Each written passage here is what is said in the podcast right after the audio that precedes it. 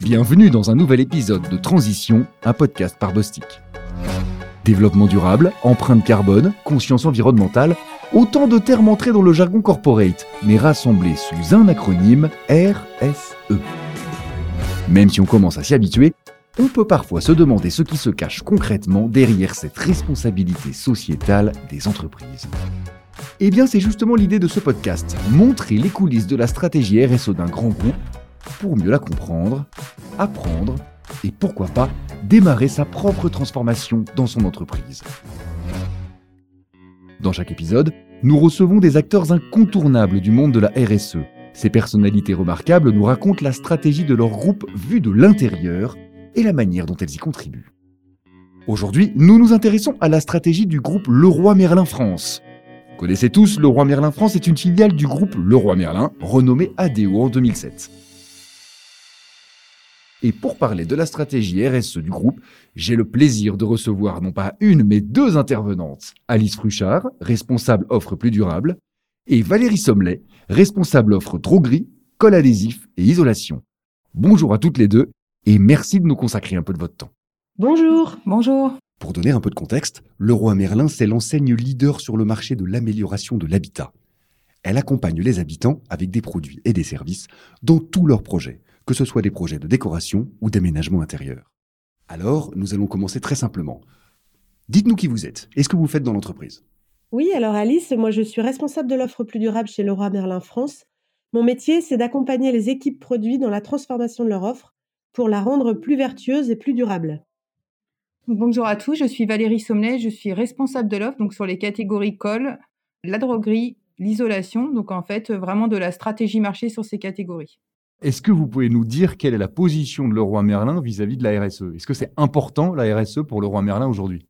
Alors oui, la RSE c'est vraiment le premier défi de l'entreprise aujourd'hui. Nous pensons qu'il est vraiment de notre responsabilité en tant que leader sur le marché français de montrer la voie aux habitants vers euh, une consommation plus durable. D'accord. D'accord. Et alors le plus gros pour ça, montrer la voie vers une consommation plus durable, c'est quand même un défi, euh, c'est pas rien. C'est quoi le plus gros challenge que le roi Merlin doit relever du point de vue de la RSE toujours? Eh bien, comme toute entreprise en fait dans la grande distribution, on, on fait face à un gros challenge qui est comment est-ce qu'on gère notre paradoxe entre vendre toujours plus à plus de clients et à la fois baisser notre bilan carbone. Super. Alors donc vous parliez hein, d'un paradoxe entre continuer à vendre, diminuer les émissions carbone. Euh, j'imagine que vous avez mis en place une stratégie pour arriver à, trouver des solutions à ce paradoxe.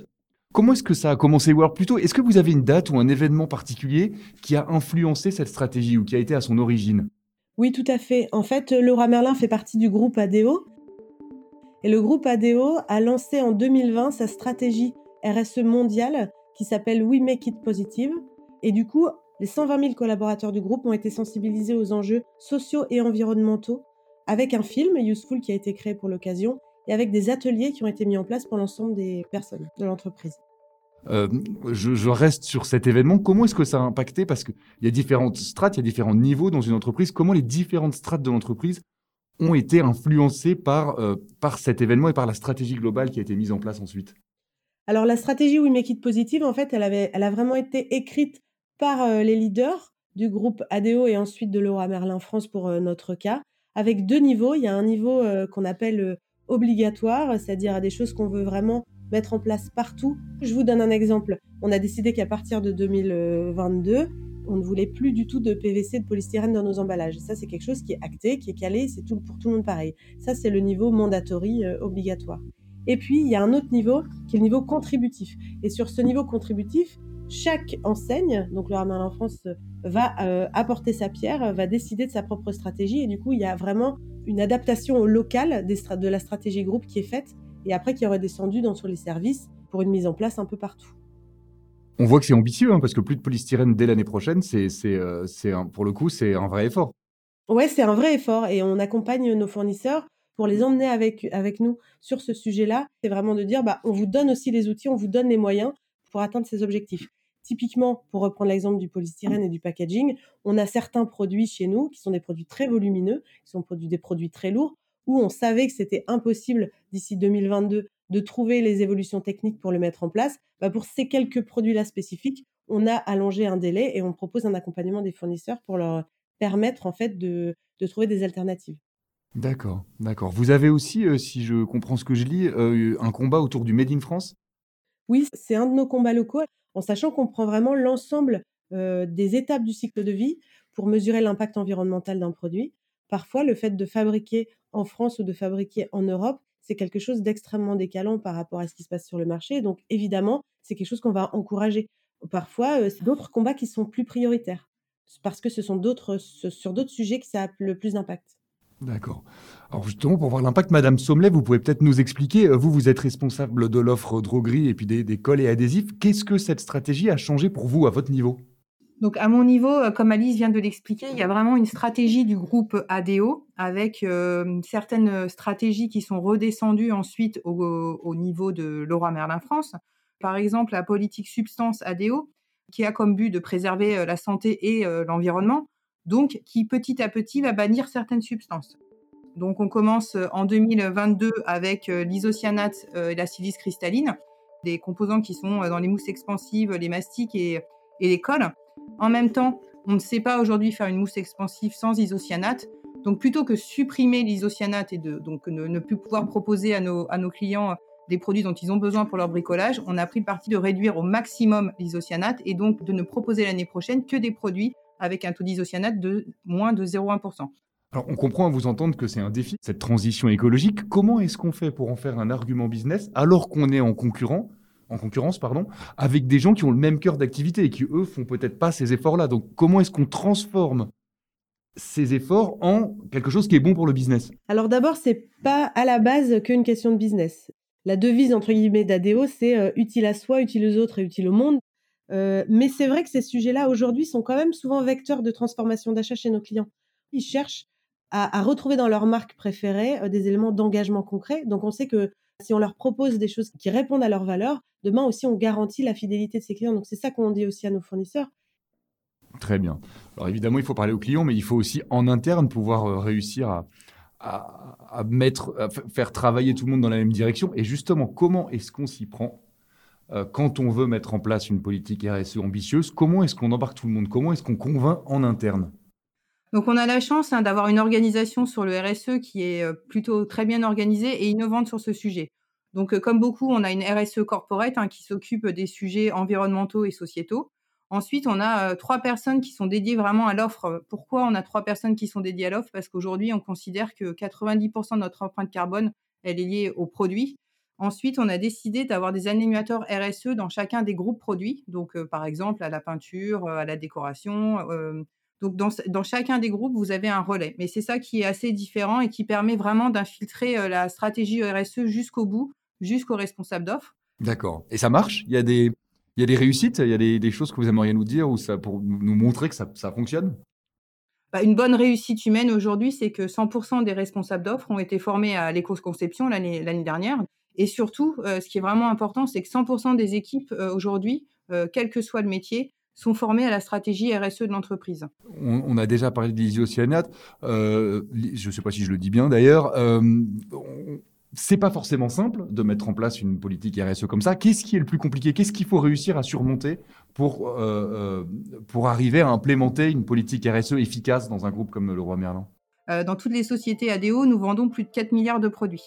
Donc en fait, c'est vraiment un paradoxe aujourd'hui, euh, comment créer plus de valeur tout en réduisant notre impact. Donc ça, c'est le premier paradoxe. Ensuite, effectivement, notre rôle, c'est de proposer des produits moins impactants, mais qui restent accessibles en termes de prix à tous. Euh, donc ça, c'est important de se dire, euh, produit moins impactant pour l'environnement ne veut pas dire produit plus cher. C'est pas ce qu'on veut faire. Et enfin, il y a une, partie d'efficacité parce qu'on veut que nos produits répondent toujours aux mêmes usages et aux mêmes besoins de nos utilisateurs. Donc c'est important qu'on arrive à cumuler les trois choses. Et si je peux compléter euh, sur ce sujet-là, en fait, on parlait tout à l'heure des fournisseurs. Euh, c'est vrai qu'on est euh, une enseigne de distribution. C'est pour ça qu'on a vraiment à cœur d'emmener nos fournisseurs dans la démarche. Déjà parce qu'on a envie et en plus parce que, entre guillemets, on n'a pas le choix puisque c'est pas nous qui faisons les produits. Bien sûr. Alors vous parliez il y a quelques secondes de sens de l'histoire. Justement, là, on va essayer de se projeter en avant. On va essayer de voir à quoi ressemblera le roi Merlin France dans 15 ans. Comment est-ce que vous voyez l'entreprise évoluer? Comme ça, sur ces 10, 15 prochaines années, c'est quoi les grandes directions, les grands axes stratégiques qui vont être pris par le roi Merlin? On a la chance d'être sur un secteur qui prend de plus en plus d'importance pour les habitants, euh, particulièrement dans ce contexte-là, qui n'est pas facile pour tout le monde, mais nous, pour le coup, euh, on, profite un peu de ce contexte sanitaire où le, fait d'être bien chez soi prend de plus en plus d'importance. Après, une fois qu'on s'est dit ça, on a plusieurs challenges. Alors, euh, évidemment, on est de plus en plus digital, euh, omnicanal, on dit chez nous, parce que le but, c'est vraiment d'être sur, sur des solutions à la fois en ligne et, en magasin et d'être sur quelque chose de complémentaire. Et puis, bah, sur la partie RSE, dans 10 ans, comme vous dites, ce qu'on veut, c'est qu'on puisse dire, bah, Leroy Merlin, c'est l'enseigne qui qui a rendu accessible aux habitants les produits vertueux, les produits durables. Parce qu'on est souvent, euh, en tout cas, dans, un, dans un, une opposition entre des produits euh, qui sont euh, bio, vertueux, etc., et, mais qui sont souvent plus chers. Notre envie vraiment, c'est de rendre ça accessible pour du coup donner les clés aux habitants de consommer de manière plus durable, mais en conservant l'accessibilité prix de nos produits et de nos services. Merci beaucoup. Sur une note plus personnelle, et cette question s'adresse à toutes les deux, hein, est-ce qu'il y a un projet en particulier que vous seriez fier d'avoir accompli dans les années qui viennent? Deux exemples du rayon peinture sur lesquels on aimerait, euh, enfin on travaille et on aimerait euh, voir atterrir un jour.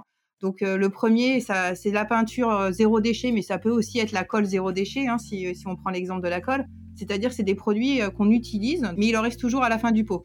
Et ce qu'on aimerait aujourd'hui, c'est d'avoir une espèce d'économie circulaire où on peut venir euh, mettre sa peinture ou le reste de sa colle et puis qu'on réutilise pour refaire de la colle ou refaire de la peinture parce que euh, on perd à la fois le packaging et on perd toujours un, petit, un, petit, un petit peu de produit. Puis le deuxième projet, ben, on, est sur des produits qui sont toxiques. Ben, un jour, ça serait bien d'avoir un produit sans substance toxique, une colle sans substance toxique. Aujourd'hui, ben, votre logo, le gecko, c'est un animal qui colle de façon tout à fait naturelle, on va dire. Et ben, ce qu'on aimerait un jour, c'est d'avoir une colle, bah, la, petite, la petite colle qui est au bout des pattes du gecko euh, dans un tube et qu'on puisse l'utiliser euh, de façon tout à fait naturelle. Euh, je vais juste vous poser une dernière question avant de se quitter. On a compris hein, que le roi Merlin est un distributeur plus qu'un fabricant. Parmi vos fournisseurs, il y a Bostik. Qu'est-ce que vous attendez de Bostik, vous, le roi Merlin? En fait, comme nous l'avons dit précédemment, notre but, c'est vraiment de travailler en collaboration avec vous pour avancer, sur notre stratégie RSE. Euh, le premier combat, c'est vraiment de préserver la santé et l'environnement en supprimant les matières toxiques de nos produits ou en utilisant des matières plus respectueuses. Le deuxième combat, c'est de mieux gérer nos ressources, donc moins de matières premières dans les produits si on peut, peut-être une colle plus légère par exemple, développer la durabilité des produits, euh, la seconde vie et le recyclage. Et ensuite, le dernier point, c'est de réduire l'impact de la chaîne d'approvisionnement. Donc potentiellement euh, du made in un peu plus euh, local, mais c'est vraiment que effectivement sur ces axes, on puisse travailler main dans la main, peut-être avec des produits exclusifs ou pas, mais puis qu'on puisse avancer sur ces sujets ensemble en effet. Alice, Valérie, merci pour ces témoignages très précieux. Merci, à vous. Et parce que la RSE est aussi un sujet chez Bostik, vous êtes invité à découvrir ou redécouvrir Boss Talks. Une autre série où les correspondants RSE de Bostix parlent d'eux, de leur BU et de RSE évidemment. À bientôt!